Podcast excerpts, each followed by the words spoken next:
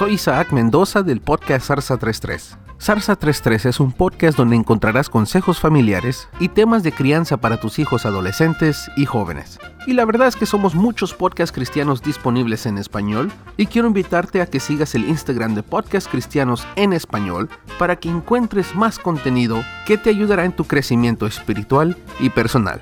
Bendiciones.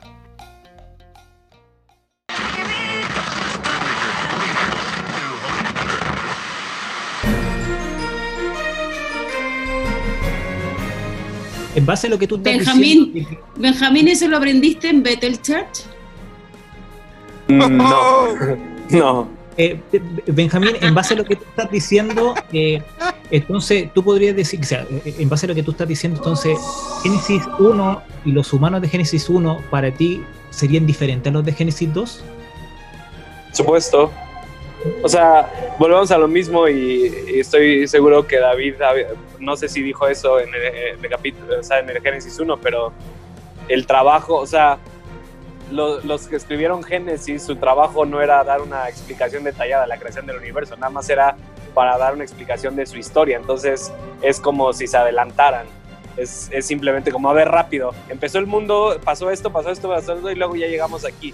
Entonces, eh, entonces ese es el punto. Entonces, no puedes, por eso yo creo que, por eso yo creo que incluso Génesis, o cómo habla Génesis, se puede comprobar la evolución, porque incluso dice que la vida empezó en el mar o en las aguas.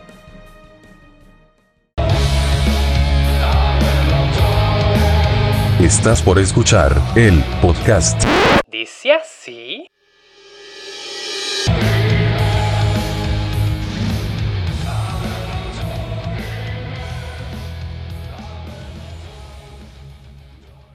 Comenzamos.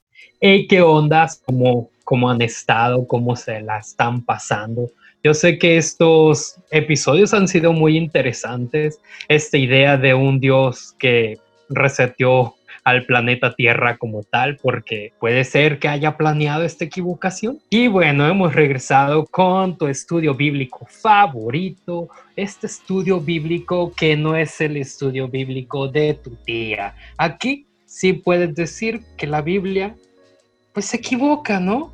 O no, ustedes ya sabrán, ¿no? Entonces, solamente me queda a mí presentarme, tu host favorito. Ya me puedes conocer de programas como El Pan de Nojón o otro podcast innecesario que está muy interesante. Y pues soy M. Cárdenas, te presento al elenco de esta magna reunión, a este elenco magnífico de esta plática tan sabrosa. Y pues iniciamos con el patriarca, el papá de los pollitos, diría nuestro musulmán favorito, al creador, fundador de la comunidad de podcast cristianos en español, Andrés Marín, que pertenece al, al podcast de Conciencia, Todos Gris, Sinergia Random. Y saluda a tu gente, Andrés. Saludos. Gracias. Dios con ustedes. Y seguimos con, pues, con, con este, este personaje, este ser de amor que, que es nuestro sacerdotizo, pues, como tal. Que de momento que si se puede enojar va a explotar, eh, aguas. Porque ya no sabes si... Pues ya no sabes si va a explotar ahí, le va a hacer un sacrificio a, la, a nuestro Nader Manarrem, no sé qué, del podcast Tú también. Saluda a tu gente, Nader. Saludos. Saludos a todos. Y a este ser tan místico y tan práctico, a este personaje, ay, que nos ha dejado cosas tan hermosas, tan llenas de contradicción que, dices tú, oye, eso no me lo enseñaron en la escuela dominical. A nuestro pastor principal de este podcast. Y, de, él es David López del podcast Místico y Práctico. Y pues saluda a tu gente. Hola, ¿cómo están? Saludos, qué gusto que están de nuevo aquí en Dice Así. Un gusto estar con ustedes de nuevo. Y a esta mujer tan hermosa, como el sol, como las flores mismas, a, a nuestra hermana Lulu, la única mujer de aquí. Ella es bendita entre los hombres. Y, y pues me, me- me perdonarás porque acabo de olvidar el nombre de tu podcast, pero preséntate Lulu y danos la oportunidad de escuchar tu podcast por ti misma. Buenas noches, buenos días, buenas tardes, donde sea esté escuchando. Eh, está todo pagado, por favor, escúchelo, búsquelo. Hay mucho material y mucha eh, bendición del cielo. Y no el menos importante, pero ahí quedó al final. Tal vez porque ya es de los que están los horarios más tardes de- de- del mismo mundo de este lado de, de Latinoamérica. Y pues él es, él es llano, jano, como quieran decirle, del podcast extranjero, creo. Y pues saluda a tu gente, llano. Hola chicos y chicas, qué bueno tenerlos en un capítulo más con nosotros.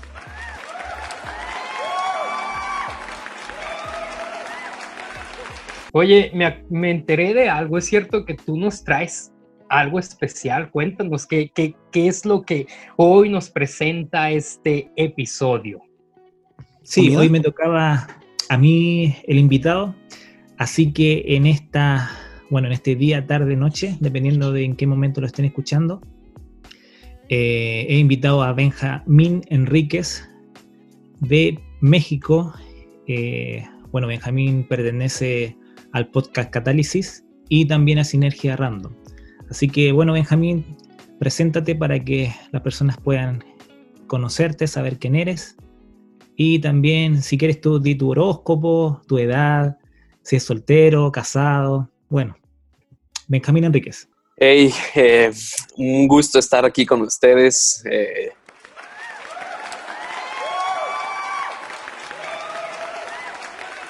soy Benjamín Enríquez, como ya dijeron, pues es todo lo que necesitan saber. Eh, bueno, es así, soy casado, felizmente casado, entonces, eh, Andrés, cálmate, por favor. Este, y nada, pues es un gusto estar aquí con ustedes y poder compartir eh, y disfrutar de el- la revelación y la perspectiva que cada uno de ustedes tiene. Y bueno, si escuchan música gregoriana, no estoy en una misa ni en la iglesia este, católica, estoy en, en mi iglesia, pero eh, no se distraigan por eso. Creo que le da un mayor feeling a cuando yo hable. Estás en Exacto. una iglesia vegana. Yo creo que es extremadamente importante decir que usted es vegetariano para, no sé, ya sea que muchas personas Bueno. se decepcionen o que muchas personas sientan un apoyo ahí, no sé. Exactamente. ¿Vegetariano, sí soy- ¿Vegetariano o vegano? Eh, ¿Cuál es la una diferencia? larga historia. Vegetarianos sí comen productos de, derivados de animal, vegano no come nada derivado del animal. Pero eh, podría argumentar, de hecho ya pasaron Génesis 9, pero en Génesis 9 Jesús, de- o bueno Dios, como quieran llamarle, eh, da un mandamiento que la mejor forma de comer es vegano o de las plantas. Entonces, eh, ah, ya cuando den la segunda vuelta a la Biblia, me invitas, Andrés, para justificarte bíblicamente que la mejor dieta es vegana. Bueno, Yo lo que el me acuerdo cuerpo. es Con la carne. Dios aceptando la ofrenda de Abel porque era carne y des- desechando la de Caín porque eran vegetales. Ah, sí, Pero, pero, ese no es eso- el tema. Ese fue antes del reset, como dijo ahorita mi querido Em.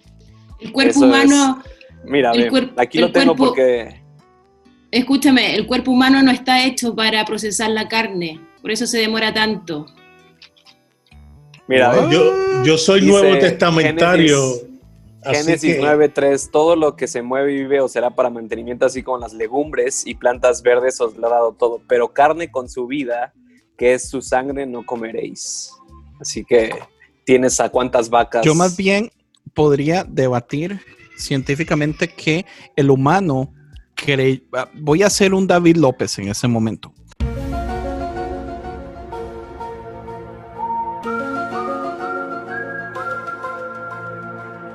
El humano crece, el humano eh, evolucionó cazando y comiendo eh, muchísima, muchísima proteína de lo que cazaba.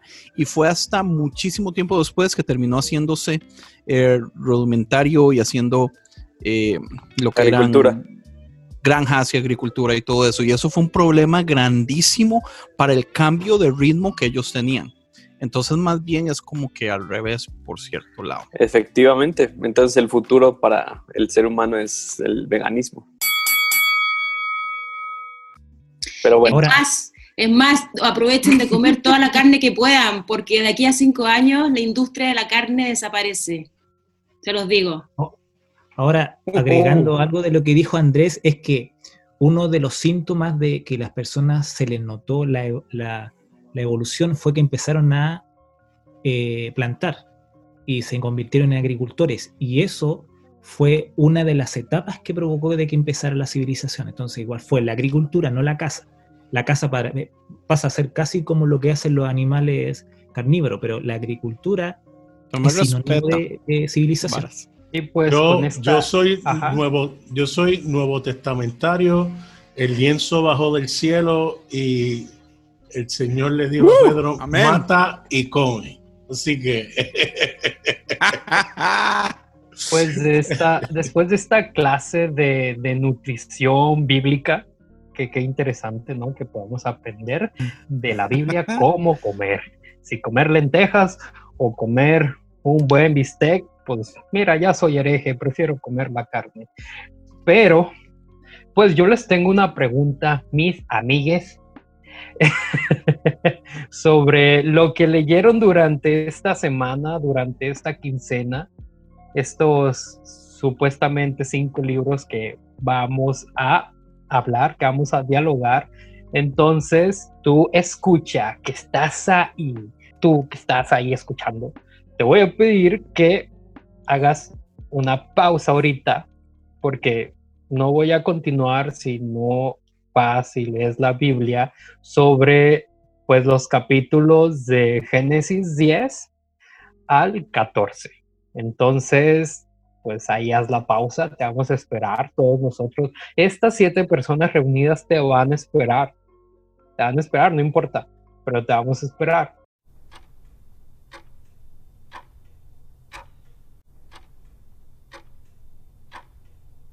Dos mil años más tarde. Ok, ya esperamos suficiente. y entonces yo les tengo una pregunta a todos ustedes, a Andrés, a Nader, Lulú, a Jano, a David y a Benjamín, pero quien quiera responderla, si todos quieren responder, pues la van a ir respondiendo. Pero primeramente quiero que Benjamín, porque es nuestro invitado de esta ocasión, que me responda que de todo lo que leyó, o sea, cualquier capítulo, no importa si te adelantas en el tiempo, pero de- del 10 al 14, ¿qué fue lo que más te molestó? Que hayas dicho, no manches, a ver qué pedo. ¿Por, por qué? A ver, ¿por, ¿por qué? ¿Por qué está pasando esto en la Biblia? pero que me molestó a mí por la interpretación que tenemos de eso o por simplemente que eso pase en la Biblia. No, pues tu- la interpretación, lo que sea, la cultura. No, las dos. Ambas, Las dos. pues. Bueno, lo que más lo que más me molesta es el 10 y el 11, que son las descendencias, porque literalmente cuando de chiquito me hacían leer la Biblia a fuerza por un año, cuando pasabas por esos capítulos eran los más difíciles y los que más tratabas de saltarte. Esos, esos y después los de Éxodo y las, las leyes de Levítico, porque era así como de a mí de qué me sirve saber todos los descendientes. Y bueno, lo bueno de eso, lo rescatable es que puedes sacar nombres bíblicos de ahí, que tengo varios amigos que tienen nombres sacados de ese, de ese, de ese capítulo de la descendencia. Este, y lo que más me choca o más me molesta, que probablemente lo vamos a tocar al rato, pero es eh, la falsa creencia o la conclusión tan rápida a la que llegamos de que Melquisedec es Jesús, porque tenemos una mente tan cerrada que vemos un ser que no tiene principio ni fin y luego luego lo tachamos de Dios y no es así. Santo Claus. A ver, yo sé, yo sé Eh, que Andrés también bueno quiere comentar algo, pero responde la pregunta antes de responderle a Benjamín. No, no le voy a responder a Benjamín. De hecho, es interesante porque yo no sabía absolutamente nada de Melquisedec hasta que una primera vez Benjamín hace como ¿De quién, perdón? me dijo Melquisedec, que el Sidemec, no sé, esa cosa, no sé. Eh, nunca lo había escuchado, nunca lo había leído, no tenía teorías. Y Benjamín me dijo una vez, ¿usted qué piensa de Melquisedec? Y yo, ah, ¿qué, qué nombre más raro? No, no tengo ni la menor idea. Entonces, hasta hoy, finalmente, invertí un poquito de tiempo leyendo, pero igual no tengo mucho criterio al respecto. Lo que sí a mí me molesta muchísimo es la historia de la Torre de Babel. Eh, basándonos de nuevo al punto de que en mis críticas son basadas en el hecho de que este libro se lee de un modo literal. Si fuera literal, estamos hablando de que Dios vio a la gente unida, trabajando juntos, esforzándose con una misma visión, con una misma idea, con un mismo fin. Y Dios lo primero que dice es, voy a despedazar todo esto. Cuando lo que hemos buscado por años es unidad, parece que ahí estaba y Dios parece que le da miedo el asunto y le dio miedo esa unidad de los humanos y decidió despedazar todo. Usted no tiene idea lo que me enoja. Mae, Sí, pero es como, es como el Titanic. El dueño del Titanic dijo, ni este barco ni Dios lo destruye y se hundió. Entonces, no, no sé cuál es su justificación contra eso. Ahora, Oye, Andrés, es que hay para que no- pero Andrés, Tú hay que quieres Bueno, recordar ese no es el tema. Si quieren, si quieren, Por- vamos a llegar a eso en algún momento. Dejémoslo así y que siga el siguiente y ya cuando nos toque. Ajá. Jano, No quiero pelear con pregunta De, de ¿Ah? qué es lo que más te ha enojado de esto que has leído. Eh, yo creo que una de las cosas que me enoja, no, bueno, no sé si enojarme, pero sí como me inquieta, es la poca información de mucha de la historia de Génesis. Hay muchos espacios, hay muchos vacíos, hay muchas cosas que uno dice, pero ¿por qué no desarrolla más ese espacio? Eh, lo- lo que- el ejemplo que están dando de la Torre de Babel. O sea, hay, mucho, hay algunos lineamientos de por qué Dios se enojó. Eh, y uno de esos es que no tiene que ver mucho con la unidad, sino ¿para qué te estás uniendo? Porque un ejemplo, cuando crucificaron a Jesús, los mismos fariseos eh, que estaban ahí se unieron para pedir que crucificaran a Jesús. Entonces la el tema de la unión eh, no es directamente lo que puede haber enojado a Dios, sino que ¿para qué se unieron? Ok. Nader, tú tienes algo, yo sé que tú eres un ser de amor, pero ¿tienes alguna respuesta sobre esta pregunta? Sí, a mí lo más que me molesta es cuando se le atribuye a Dios toda la violencia que vemos en el Antiguo Testamento. Eh, eso para mí es fundamental. Ese no es Dios. Um, hay quien pudiera argumentar que es Dios el que rescata al hombre de, por ejemplo, una violencia eh, hacia el mismo, eh, culturas que quizás se mataban, se canibalizaban, y él viene y instituye eh, sacrificios a animales en vez de hombres y eso, pero eh, eso es ya una manera de verlo. En mi caso, Dios se parece a Jesús, por lo tanto Dios no pudo haber sido el autor de ninguna de las violencias y el hombre pues percibía que era Dios el que estaba o enviándolo o demandando. Ok.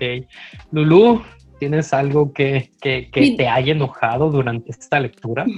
Mira, a mí honestamente lo que más me enoja hoy día es la ignorancia mía y la ignorancia de, en general, los- el pueblo cristiano, ¿no? De todos los cristianos. Porque me pasa que escuchando a David, a mi amigo David aquí, con todos sus datos, eh, me doy cuenta que hemos sido engañados por tanto tiempo, por tantos siglos. Y, hoy día estoy bien molesta por eso, bien enojada con la ignorancia que se perpetúa por los siglos de los siglos en, en nosotros como cristianos, de no saber y quedarnos solamente con la literalidad o quedarnos solamente con lo que el pastor diga y no ponerle más cabeza y corazón para entender realmente este mensaje. Ahora yo estoy leyendo eh, estos pasajes y los dudo todos, no les creo nada, creo que son puras historias mitológicas, sin embargo, no quiero dejar de perderle nunca el sentido teológico y el mensaje profundo y esencial que tienen estos pasajes, más allá de entenderlos y creerlos. No sé si me entienden, pero hoy día me molesta la ignorancia de los cristianos, me molesta profundamente, incluyéndome, ¿ah? Y yo sé que aquí David nos va a lanzar una bomba, entonces después de lo que él diga nos vamos a hablar sobre el capítulo 10, tal cual de Génesis, que nomás es una genial, genial, esa madre, una lista de gente que nació.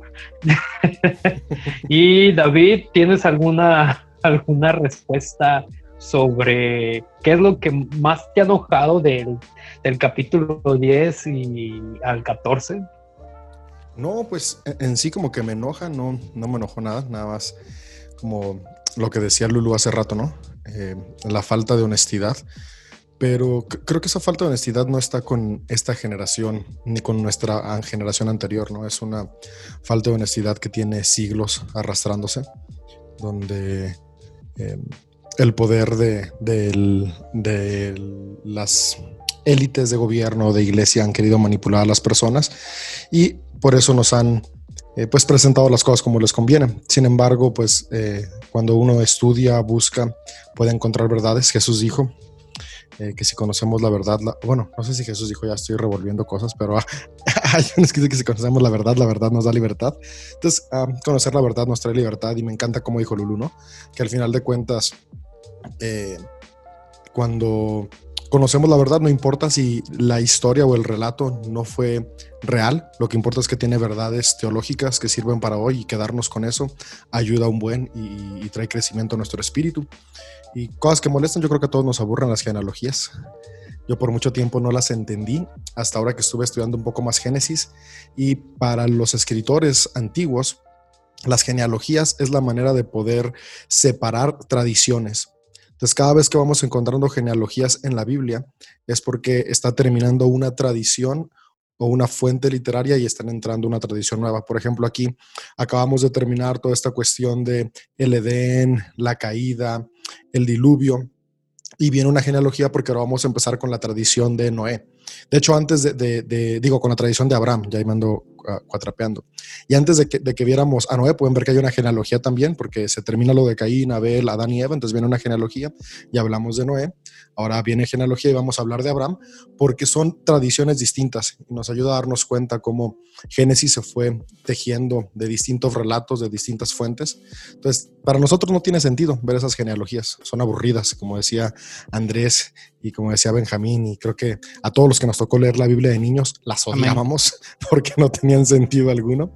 Pero ahora que supe que ese es el, sentido, pues digo, ah, ok, tiene una razón de ser y para los antiguos sabían que ahí estaban cambiando de tradición y cambiaba su enfoque. Entonces yo quiero animarlos a eso, no vez que van a genealogía, cambien su enfoque y digan, ok, aquí ya vamos para otro rumbo y vamos a ver qué nuevo aprendemos de este otro lado. No es una continuidad y, y eso me gusta. Lo que quieren decir las genealogías es, ok, deja de pensar en lo que estuvo atrás y ahora enfócate en esta nueva historia.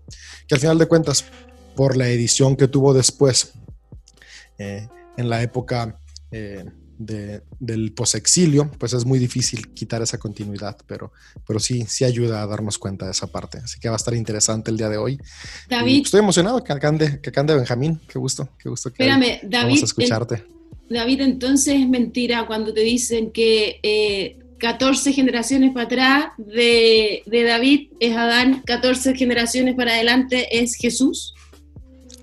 Sí, es mentira. Pues, pues, son, son, son formas bonitas de poder presentar ciertas ideas. No, no, no es historia. Es, es, una manera literaria de tratar de presentar y explicar distintos puntos que seguramente hoy vamos a tocar, porque, en los capítulos que hoy leímos por ahí se menciona.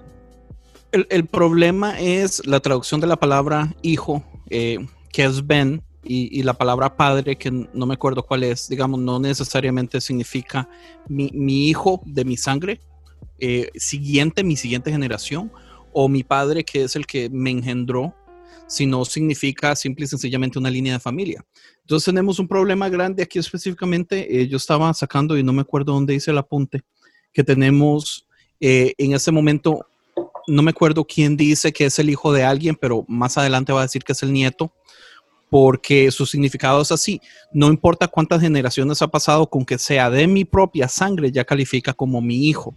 Por eso es que escuchamos Jesús, hijo de David, cuando pues, no es obviamente hijo de David, pero así es como funciona. Entonces, cerrar las genealogías a 14 generaciones específicamente es imposible porque fueron muchísimo más. Eh, Pues sí, le- nos ahora- gusta la, o sea, Dale. genealogía lo usamos para, digo, genealogía, generación lo usamos para lo que, para el, lim- el, el espacio de tiempo que nos convenga. Por ejemplo, también cuando Jesús en Mateo 24 habla de que no pasará una generación eh, hasta que esto suceda, que es la destrucción del templo, del templo y todo eso. O sea, hoy sigue habiendo gente que dice que eso que Jesús dijo que no pasará una generación en realidad son 600 años o 2000 años, porque no sé qué. Entonces, es lo mismo en, en el cristianismo, este, una generación pueden ser 20 años o pueden ser 2000 años, lo que tú quieras, Andrés. David, es interesante porque cuando hablas acerca de eso, cuando tú lees Génesis 10.5, dice que de esto las costas de las naciones se dividieron en sus tierras, cada uno conforme a su lengua, según sus familias en sus naciones. Y luego cuando entramos al 11, que habla de la Torre de Babel, es como si fuera un escrito totalmente distinto, porque empieza diciendo que todos los que residían en la tierra hablaban un mismo idioma. Pero en el 9 dice que cada uno de, la- de, de- las tribus, de los descendientes, hablaban su propia lengua según la familia de sus naciones. O es una o es la otra. Cuando se refieren a Abraham, incluso los mismos israelitas hablan de nuestro padre Abraham, siendo que no son hijos directamente, sino que Abraham es como un antepasado. Estamos hablando de, de cientos, quizás miles de años atrás. Entonces, ellos tienen como una apreciación hacia Abraham como nuestro padre Abraham o, nuestro padre Jacob. Entonces, claro, eh, realmente el tema de padre no necesariamente es- lo va a atribuir un hijo directamente, sino pueden ser genealogías que pueden darse mucho más adelante. Sí, y, eso que decía Nader, eh, de, las, de repente como contradicciones que podemos ver, ya lo habíamos platicado creo que en, en episodios pasados y por ahí se pueden acordar algunos de nuestros escuchas, que la Biblia, eh, especialmente libros como, como este libro de Génesis y, muchos del, del- primer testamento, son el remix de distintas tradiciones. Por ejemplo, está eh, ya ya de hace varios, varios años, se está estudiando las distintas fuentes, es la teoría de las fuentes, de la forma en que, que se formuló el Pentateuco. Entonces tenemos cuatro fuentes principales que van conformando las historias, que es la fuente yavista, que es del norte, eh, perdón, que es del sur de, Judá, el reino de Judá, que ellos adoran a Yahvé, es la fuente eloísta, que es del norte, que son los que adoran a Elohim. Ahora, estas dos fuentes están aproximadamente, se comienzan a redactar en el 900 antes de la era común o antes de Cristo, si son más religiosos y espirituales a la hora de dar fechas. Eh, pero después viene otra fuente, que es la fuente deuteron- deuteronomista, que es la fuente de la época de Josías. En la época de Josías, en las reformas de Josías, también los sacerdotes estuvieron escribiendo y reformulando lo que ya estaba, tanto de las fuentes ya vistas como de las fuentes eh, eloístas y crean otra nueva tradición. De hecho, esta tradición de la tradición deuteronomista salen eh, libros históricos como Josué, Jueces, Samuel, Reyes y después viene otra tradición que es la, tradición eh, sacerdotal, que es la, fuente P, la fuente sacerdotal, que es la del posexilio, que son los que al final juntan todo, las otras tres eh, fuentes anteriores y lo hacen cuadrar. Entonces ahí es donde de repente nos perdemos, ¿no? Porque cuando intentaron hacer cuadrar, pues realmente hicieron un trabajo magistral, porque está increíble lo que hicieron, pero pues al final de cuentas, si con la tecnología que hoy tenemos de repente se nos van por ahí algunas cosas, imagínate en aquel entonces la cuestión de edición, pues ahí es donde va entrando todo esto. Entonces nos ayuda a darnos cuenta que al final de cuentas son escritos de distintas tradiciones, de distintos pueblos, de distintos años, que con el paso se fueron acomodando para crear una historia. Y esto tiene un propósito, porque al final de cuentas se escribió todo esto para darle un sentido de identidad a la nación renaciente de Judá. Y justamente ahí es donde cobran sentido las genealogías, porque perdieron su identidad. Entonces necesitaban recordar de dónde venimos. Entonces se formula toda esta idea de las genealogías para dar un sentido de pertenencia que hasta el día de hoy se mantiene en la nación judaíta. Entonces, no, Y no por eso importa si es siempre verdad en no. el Antiguo Testamento ven esas partes que dice recuerden lo que hicieron sus padres, recuerden, porque siempre están tratando de apuntar hacia la historia que ellos acomodaron. Así es, para darle este sentido. Visto desde ese punto de vista, vuelvo a creer en la Biblia porque entonces es un milagro que exista este libro, este compendio y con tanta información y tanta eh, como hilo conductor finalmente, como si hubiera sido la, la editorial más importante. e Sigue siendo el libro más importante de la historia. Sí. No, de, de hecho, yo siempre digo, hablo muchas verdades incómodas, pero sigue siendo mi compendio de libros favoritos y el que más me conecta con la espiritualidad. O sea, el hecho de, de- de ver su realidad eh, humana no le quita la obra increíble que es. ¿no? O sea, las personas que estuvieron detrás de esta formulación son personas muy inteligentes y que tienen una espiritualidad muy avanzada. A mí me gusta más la serie Robert Langdon de Dan Brown, pero ese no es el punto. Bueno, y depende, ya que termine Game of Thrones, no sé si vaya- le vaya a hacer competencia. Quién sabe, mejor Harry Potter. Vamos a ver. Este, a mí me parece muy interesante porque sí es cierto, o sea, to- todo eso que ustedes están diciendo es cierto, pero de todas formas tenemos problemas gigantescos con la historia. Entonces sí, la Biblia le dice a su pueblo, recuerda el pasado, recuerda el pasado, pero aún así, la historia que se está dando en la Biblia tiene tantísimos huecos, tantísimos problemas, está tan fuera de ser realmente una historia. Es más, es- es más que todo, digamos, mucho de esto es como nosotros vemos los, los cantos de los niños, los nursery rhymes, eh, o, qué sé yo, la- las historias que, que la llorona, que, que los, los eh, caperucita roja, eh, que los eh, caperu- eh, tricitos de oro y los tres osos, cosas así. O sea, sí son historias con muchísimo valor porque usted puede sacar enseñanzas de todo esto, pero también no, no, no es realidad, o sea, no es, o sea, no son las cosas realmente como sucedieron. Entonces, sí yo entiendo el, el valor, pero, pero vuelvo a lo mismo, o sea, como el abogado del diablo, que usualmente voy a tomar el papel aquí, eh, quiero recalcar que se sigue enseñando como si fuera literal cuando las cosas no son literales. O sea, eh, esto específicamente de las eh, genealogías, algo interesante que yo he encontrado acerca de leerlas, por más que las me aburran y las detestan, es ver pequeños detalles que están metidos ahí que no tienen absolutamente nada que ver. Como por ejemplo, eh, habla eh, eh, la genealogía de Génesis 10.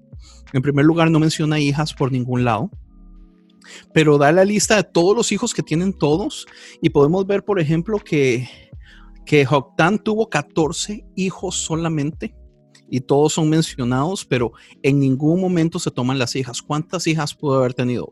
Seguro tuvo como 30 hijos. Eso es- o sea, ese man estaba bien ocupado. Pero Le después puedes poner a tu hijo Kazluhim, nunca. No existía, no existía Naftubim. televisión ni Netflix, así que estaban. Pero después como menciona el- de Nimrod. como Sí, Oh, eso es muy interesante. estuve leyendo de- de- del texto de en Nimrod, que me llamó la atención es que, bueno, en el versículo 9, cuando habla de él fue un poderoso cazador delante del Señor, yo estuve viendo otras diferentes traducciones y una de las que me llamó la atención fue eh, la traducción Nuevo Mundo y la Jerusalén, donde en la Jerusalén dice, él fue intrépido cazador enfrentado a YH de B corta, H se refiere a Yahvé. Y en el Nuevo Mundo dice, se exhibió como un poderoso cazador en oposición a Jehová. Siempre me ha llamado la atención de por qué le hacen hincapié a Nimrod y, y el texto que en ese texto mezcla a Nimrod con Jehová. Entonces algo sucedía entre Nimrod y Dios que provocó de que saliera también dentro de esta historia. Pues como Génesis 6, los guerreros de renombre, que de ahí sale toda la mitología, que eran... Pero ¿por de- qué lo mencionan si no van a dar absolutamente nada de información? Es O que sea, ¿por, por qué? ¿Para qué? ¿Qué ne- Ah. o sea, hay- hay- en una de las genealogías Para que le pongas a tu hijo siguientes- Nimrod. No, no, no, pero Andrés, te falta un detalle. Dale. Te falta un detalle. En el 10 dice, y él, y que se, y habla después del tema de, de Nimrod, dice, y el comienzo de su reino fue Bueno, sí, el- o el- sea, Babilonia. a Nimrod en la historia Nínive. para explicar lo siguiente. E- Eso, eso que hace la ley de, de Nimrod es muy interesante, eh, porque eh, en, en el libro de Génesis a nosotros no nos dice mucho sobre, sobre Nimrod. Sin embargo, tenemos que darnos cuenta que nosotros tenemos solamente un poquito de lo mucho que se escribió. Entonces, la, Biblia tiene nada más, y, y esto es así, suena, suena crudo, pero nada más y nada menos que lo que necesitaban al final de cuentas los editores del posexilio para presentar eh, su intención teológica. Ahora, es imposible que metieran toda la tradición oral de, una, de dos naciones, porque al final de cuentas estamos hablando de dos naciones, Israel y Judá, que nunca fueron una, eh, y ya llegaremos a ese, a punto. eh, meterlo todo en un libro. Sin embargo, hay muchos escritos. Y por ejemplo, el Génesis Rabam, que es una de las midrashes más antiguas, explica por qué Nimrod se menciona y por qué dice que Nimrod tenía un pleito con Jehová. Porque Nimrod es el némesis de Abraham. De hecho, por eso están pegaditas y por eso están hiladas las historias. Por eso viene, menciona Nimrod en, el, en el capítulo 10, después en el 11 vamos a ver la Torre de Babel, que es parte del reino de Nimrod, y luego directamente nos vamos a ver la historia de Abraham, porque están hilados. Ahora, quienes leían eso en el pasado, lo tenían en su mente, porque ellos no nada más leían eso, ellos tenían, aparte de la tradición oral, todos estos otros escritos. Entonces, por ejemplo, el, Génesis Rabán nos dice, Nimrod era el rey de Ur y, de toda el área, y, y cuando Abraham decide eh, dejar la idolatría, eh, Nimrod lo castiga echándolo a un horno de fuego. Y cuando está en el horno de fuego, el ángel de Yahvé lo cuida y lo protege y no se muere. Pero eh, el hermano de, de, de, Abraham, este Haram, eh, dice, no, pues yo estoy del lado de Abraham también y también lo echan al horno y él sí se quema y sí se muere. Entonces al final sacan a Abraham y Nimrod es el que expulsa a Abraham de Ur y por eso Abraham tiene que irse. Entonces, cuando vemos esta parte que no está es, ah, ok, entonces cobra sentido. Entonces, cuando dice que Nimrod tenía pleito con Jehová, no es exactamente con Dios directamente, sino con Abraham. Y como Abraham es el Ajá. representante de Jehová, entonces, ah, cobra sentido. Lo malo es que nosotros no tenemos toda esa tradición oral y escrita es y de repente es donde tenemos estas confusiones. Entonces, pero de ahí viene. Porque no hemos hecho nada absolutamente entonces para nosotros abrir el canon para poder meter cosas o, que se quede cerrado en 66. Pero ¿cuál es el problema entonces de, estar enseñando también otros escritos? Porque la Biblia no los toca y la mayoría de pastores, la mayoría de iglesias, cualquier otro libro que no sea afuera de los 66 no vale para nada, es basura. Eh, o sea, entonces estamos en un problema grandísimo porque la Biblia está llena de un montón de cosas. Se nos dice que es el último libro, la máxima autoridad, pero eh, eh, espera de nosotros que conozcamos cosas que en primer lugar no tenemos acceso a ellos. Eh, la Biblia no enseña, digamos, eh, yo nunca he escuchado en ninguna iglesia que mencione este libro, el Génesis que usted está diciendo, y sería hermosísimo si ellos le dicen, bueno, estos libros están aquí. Es más, hasta muchísimos de estos están libres de, de títulos. Usted los puede ir y bajar en internet gratis. ¿Entiende?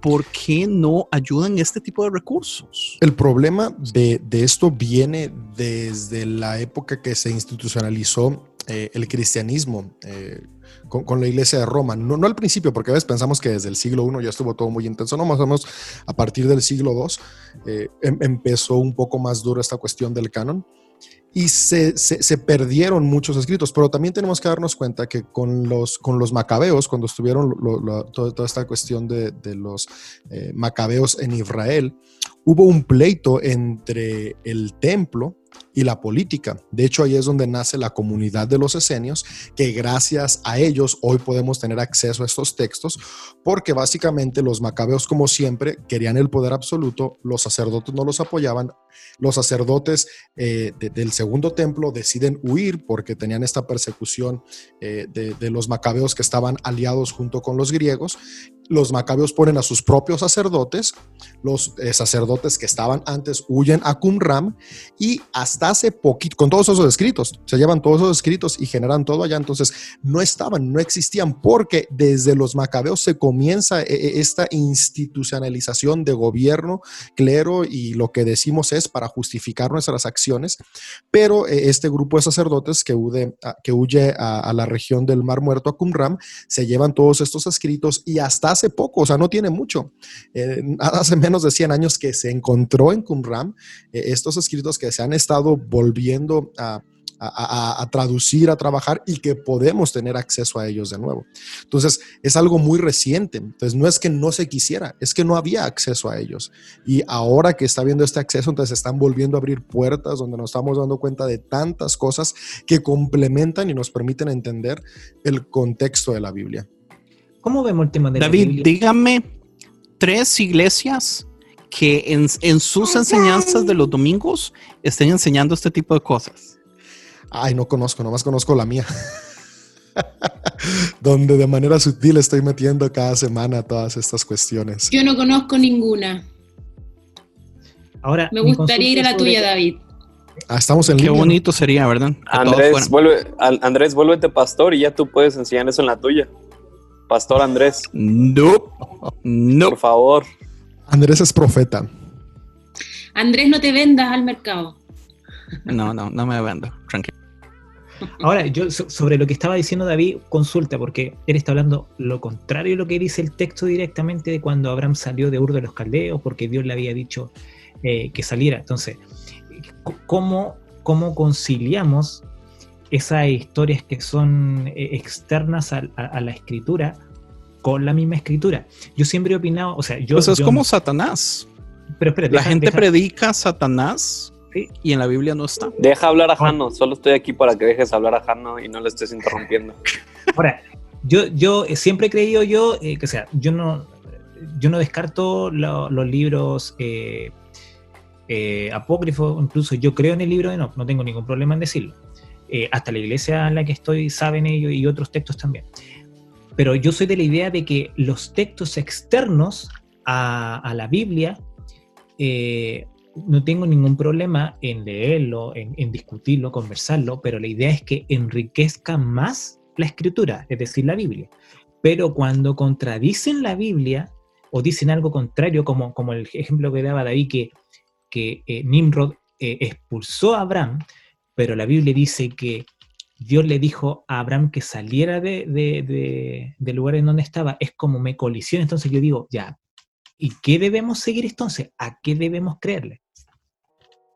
Pero es que el, el libro de Enoch, por más bello que es, es una contradicción completa en la Biblia. O sea, no, usted no encuentra paralelos, más que las historias que se conectan como, como tal vez en el orden cronológico.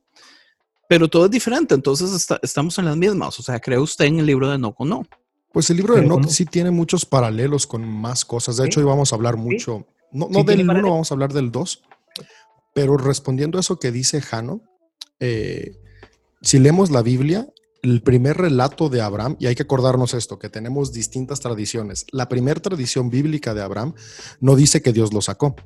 Eh, Génesis 11, 31 dice lo siguiente, cierto día Taré tomó a su hijo Abraham, a su nuera Sarai, a su nieto Lot y salieron de Ur de los Caldeos. El que sacó a Abraham de Ur fue su papá.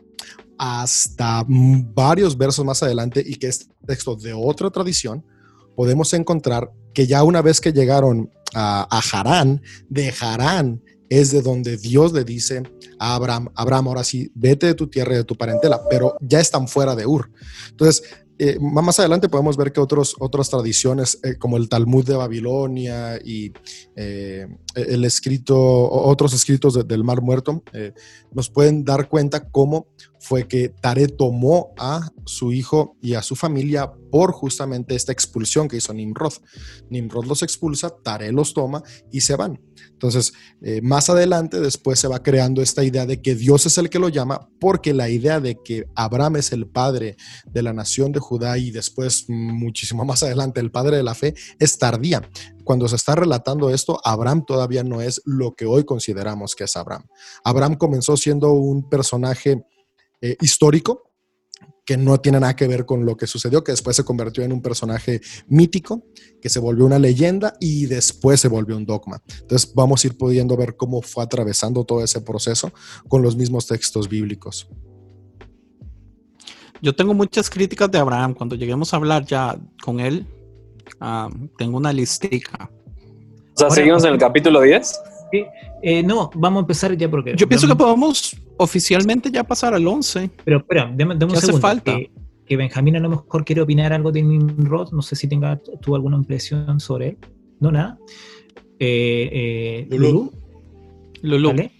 Sí, yo sí tengo algo que decir. Em, mirándolo un poco con, con este, con este punto de vista más, más teológico, no tan histórico y lo que pasó, ¿no? sino que volviendo a la misma idea anterior que les contaba en el capítulo anterior de, de tomar Babilonia como la contraparte de lo que es Jerusalén o la tierra prometida o la tierra celestial o el cielo, el reino de Dios, versus Babilonia, que no solamente la menciona aquí eh, como el origen contraste de Abraham, sino como esta Babilonia representante del mal, representante de la humanidad corrupta, de- representante como de la contraparte de lo que era el cielo y el reino de Dios o el jardín del Edén. Como mirando esa, esa contraparte, creo que es bien relevante el personaje de Nimrod, como lo que decía David, como lo opuesto de Abraham, y que ahí siento que lo que están haciendo los autores es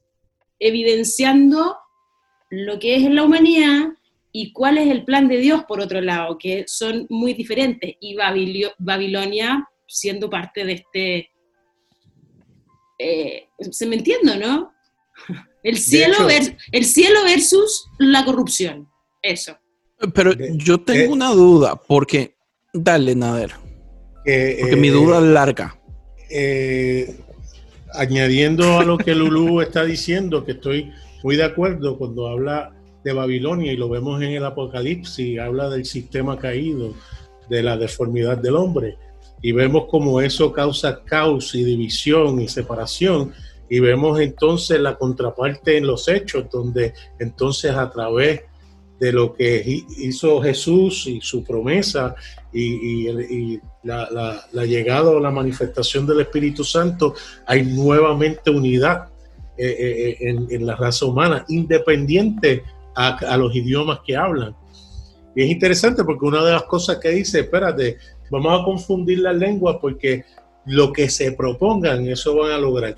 Como si hoy en día no vemos cosas maravillosas que ya el hombre ha podido llegar más alto que, que la torre hubiese llegado jamás, ya sea en nuestros edificios modernos inclusive llegar al espacio. Así Es que, eso- el, el hecho de que haya idiomas distintos no significa que lo que el hombre se haya propuesto no lo ha logrado.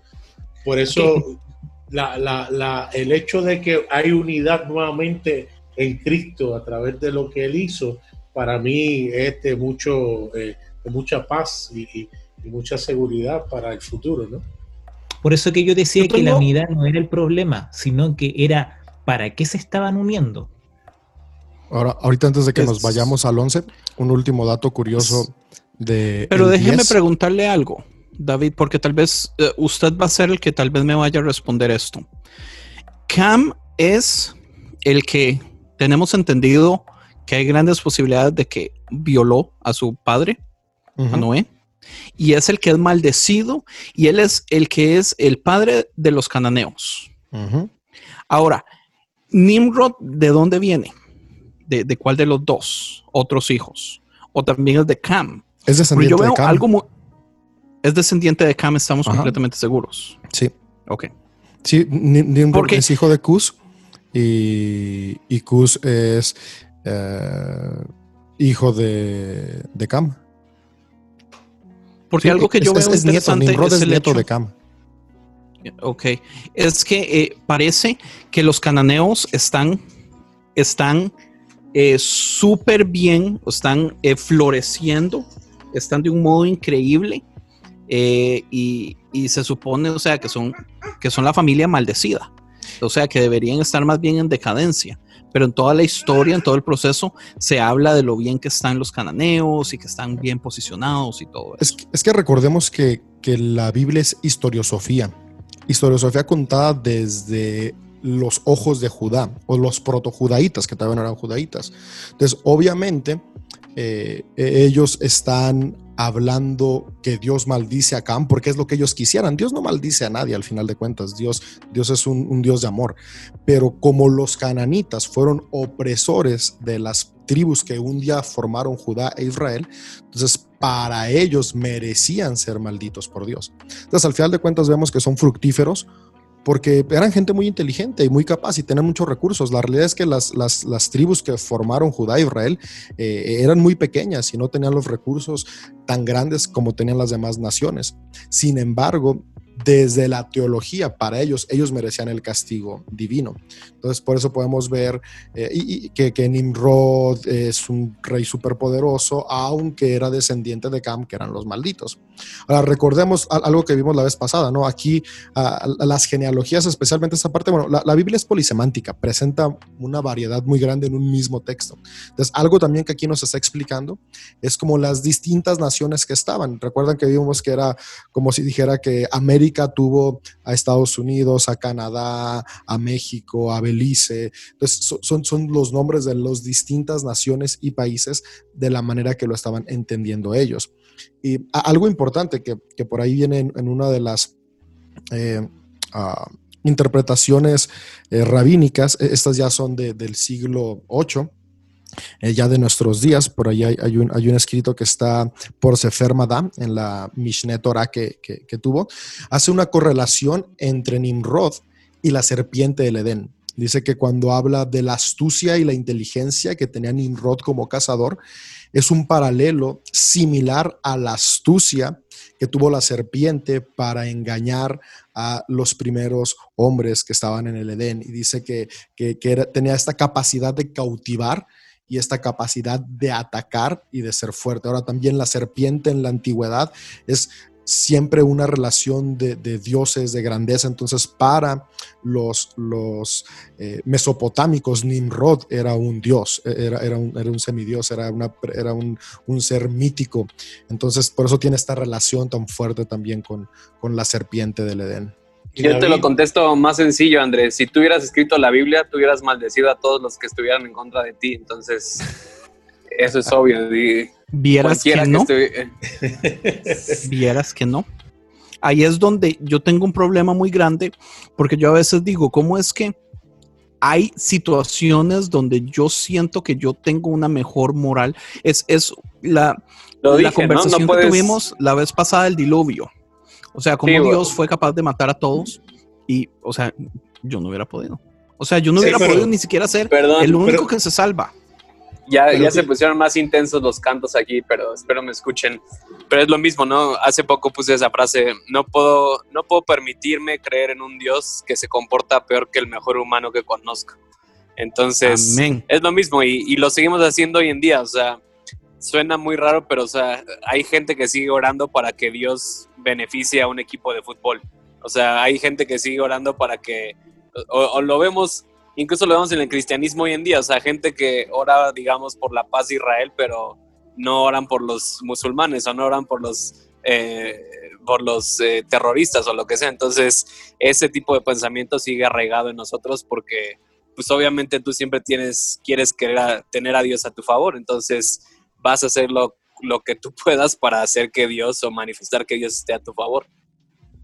Y toma en cuenta, Andrés, que a la medida que la civilización va creciendo y madurando, las cosas horrendas y horrorosas que antes hacían eh, van siendo condenadas y, y, y, se supone que van, va siendo más civilizado, que hoy en día pues lo que lamentablemente ya estamos viendo en muchos lugares es un retroceso con tanta violencia y tanta cosa, pero hay cosas que Trump. hoy hay cosas que hoy en día eh, eh, eh, obviamente son inaceptables y antes era normal de esa cultura, ¿sabes? Ahora, lo que tú dices, el hecho de que nosotros sigamos propagándolo, y dándolo por bueno porque está escrito, pues ese, ese es el problema. Yo quería decir algo que cuando empezamos el tema de, de la historia de la torre, en el versículo 4 dice, vamos, edifiquemos una ciudad y también una torre con su cúspide en los cielos. Lo más probable es que era un singular. Eh, y hagamos un nombre célebre. O sea, ellos, en base, su movimiento era el ego. Y ellos querían engrandecerse, ellos mismos querían engrandecerse en base a lo que está diciendo acá. Pero lo que me llama la atención es por, por temor de que seamos esparcidos por toda la superficie de la tierra. Entonces, una de las cosas que siempre me ha llamado la atención de este pasaje es por qué ellos dicen por temor de que seamos esparcidos por toda la superficie de la tierra, y es lo que prácticamente sucede en la historia más adelante. Entonces, ellos prácticamente, prácticamente estaban diciendo, ¿sabes qué? Va a pasar esto, y luego es lo que pasa. Entonces, ¿no, ¿no será que a lo mejor ellos conocían lo que podía suceder y aún así ellos lo hicieron? Es que es un libro escrito por hombres. Entonces, por eso el mismo Dios utiliza hasta la misma frase diciendo, y los voy a esparcir. Pues sí, obviamente. ¿Entiendes? Digamos, yo e- ese libro no lo veo como que lo están escribiendo como un diario. Hoy, querido diario, hoy pusimos tantos ladrillos.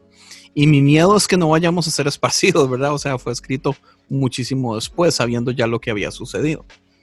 Eh, Y es lo Pero- mismo, o sea, también tienes que tomar en cuenta que, o sea, yo sí creo que la Torre de Babel fueron varios pueblos que, o sea, que, y no sé lo que hayan hablado antes, ¿no? Pero de que ya había gente antes de Adán y Eva, bla, bla, bla, y había varias civilizaciones o varios pueblos que se estaban uniendo.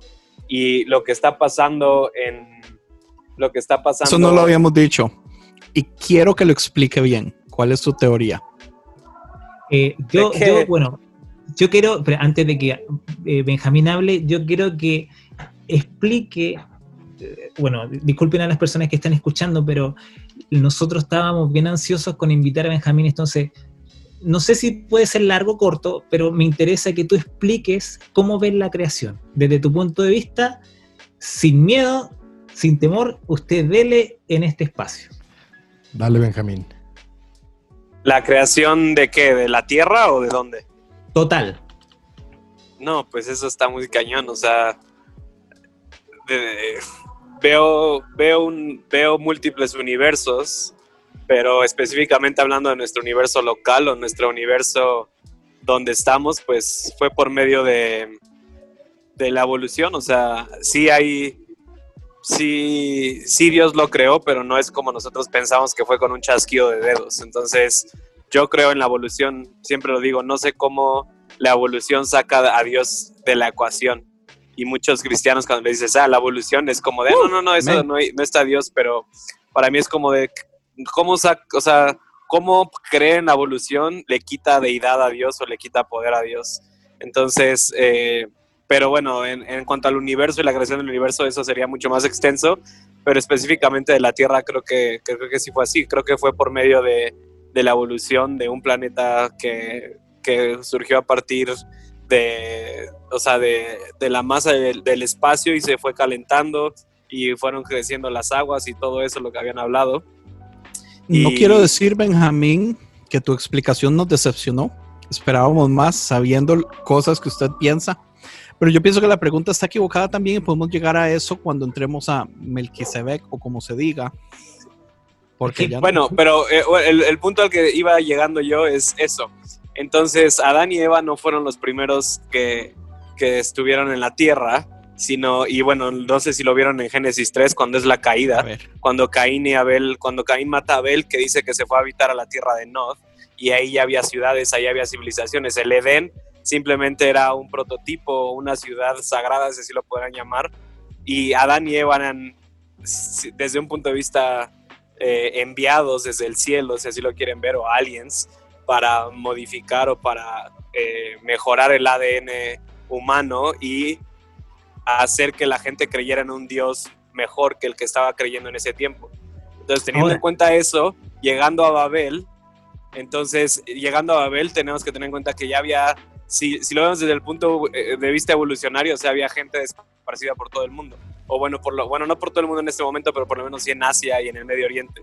Entonces, obviamente la técnica para sobrevivir es juntarte, la tribu, la, la tribu junta sobrevive, entonces todas estas, todas estas tribus o todas estas civilizaciones se unieron con el objetivo de sobrevivir, pero cada una de ellas tenía diferentes creencias teológicas o tenían diferentes dioses, como eran los que estaba ahorita diciendo David. Entonces, la Torre de Babel, lo que yo creo que fue en realidad un templo que estaban construyendo para edificar o para celebrar esa unión de esas tribus.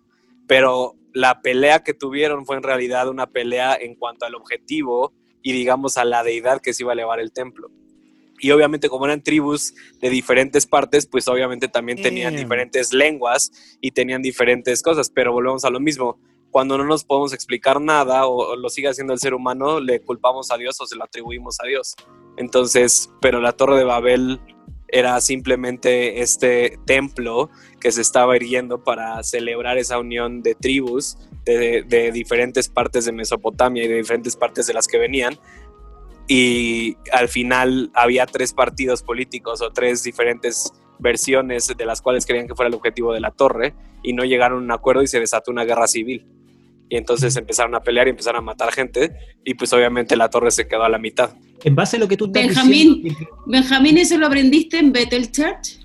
No, no. Eh, Benjamín, en base a lo que tú estás diciendo, eh, entonces tú podrías decir, o sea, eh, en base a lo que tú estás diciendo, entonces Génesis 1 y los humanos de Génesis 1 para ti serían diferentes a los de Génesis 2? Supuesto.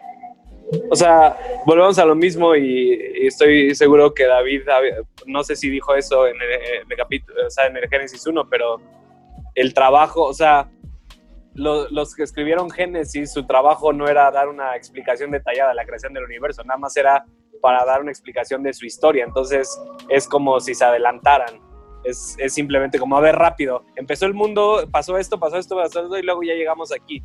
Entonces, eh, entonces ese es el punto. Entonces, no puedes, por eso yo creo que, por eso yo creo que incluso Génesis, o cómo habla Génesis, se puede comprobar la evolución, porque incluso dice que la vida empezó en el mar o en las aguas. Ese fue el primer lugar donde Dios habló y, y, sabemos que en base a la teoría de evolución la vida empezó en el agua. Entonces, si sigues el orden de cómo Génesis menciona de cómo fue Dios creando la vida, es conforme sabemos que fue creándose en la evolución y que eso no le quita a Dios que haya creado la vida, que, que esa es otra parte, ¿no? O sea, yo creo que hay seres específicos que llegan a cada planeta para establecer la vida. O sea, la vida sí no sucede de cierta forma, sino hay seres celestiales que monitorean todos los planetas del universo para ver qué planetas están, digamos, um, aptos para que empiece vida ahí. Entonces llega ahí, eh, eh, llegan seres y, y, establecen la vida, pero no es un... Pro o sea, si Dios vive en la eternidad, no entiendo por qué querría crear un mundo en siete días. Él no tiene problema en que se tarden 10 millones de años en crear un mundo, porque, porque eso sucede en otras cosas. Pero entonces, eh, o sea, hay varias creencias acerca de... Lo primero que creía antes era que Génesis 1 es la primera creación y Génesis 2 es la segunda creación. Eh, pero bueno, ahorita ha cambiado un poco, pero también se puede tomar de esa forma. O sea, Dios dice que creó al hombre y a la mujer, entonces ahí podríamos decir que ahí creó a todos los hombres y mujeres que van a existir en, en todo el tiempo. Y luego cuando crea nada más a Adán es específicamente el hombre aquí en la tierra. Pero volvemos a lo mismo, eso se contradice con lo que dice Génesis 3, de que ya había, o sea, de que Adán no era el, el primer hombre en la tierra, o a menos que Adán signifique el hombre glorificado que era él, que no, o sea, que no nació de mujer o, de, o que no, digamos, no creció o no se originó como los demás hombres o las demás tribus que es había el que tiene la imagen. Exacto. O sea que la ninguno antes Dios. tenía la imagen, solo Adán. Descuida. Este podcast continuará. Esto fue una producción de podcast cristianos en español.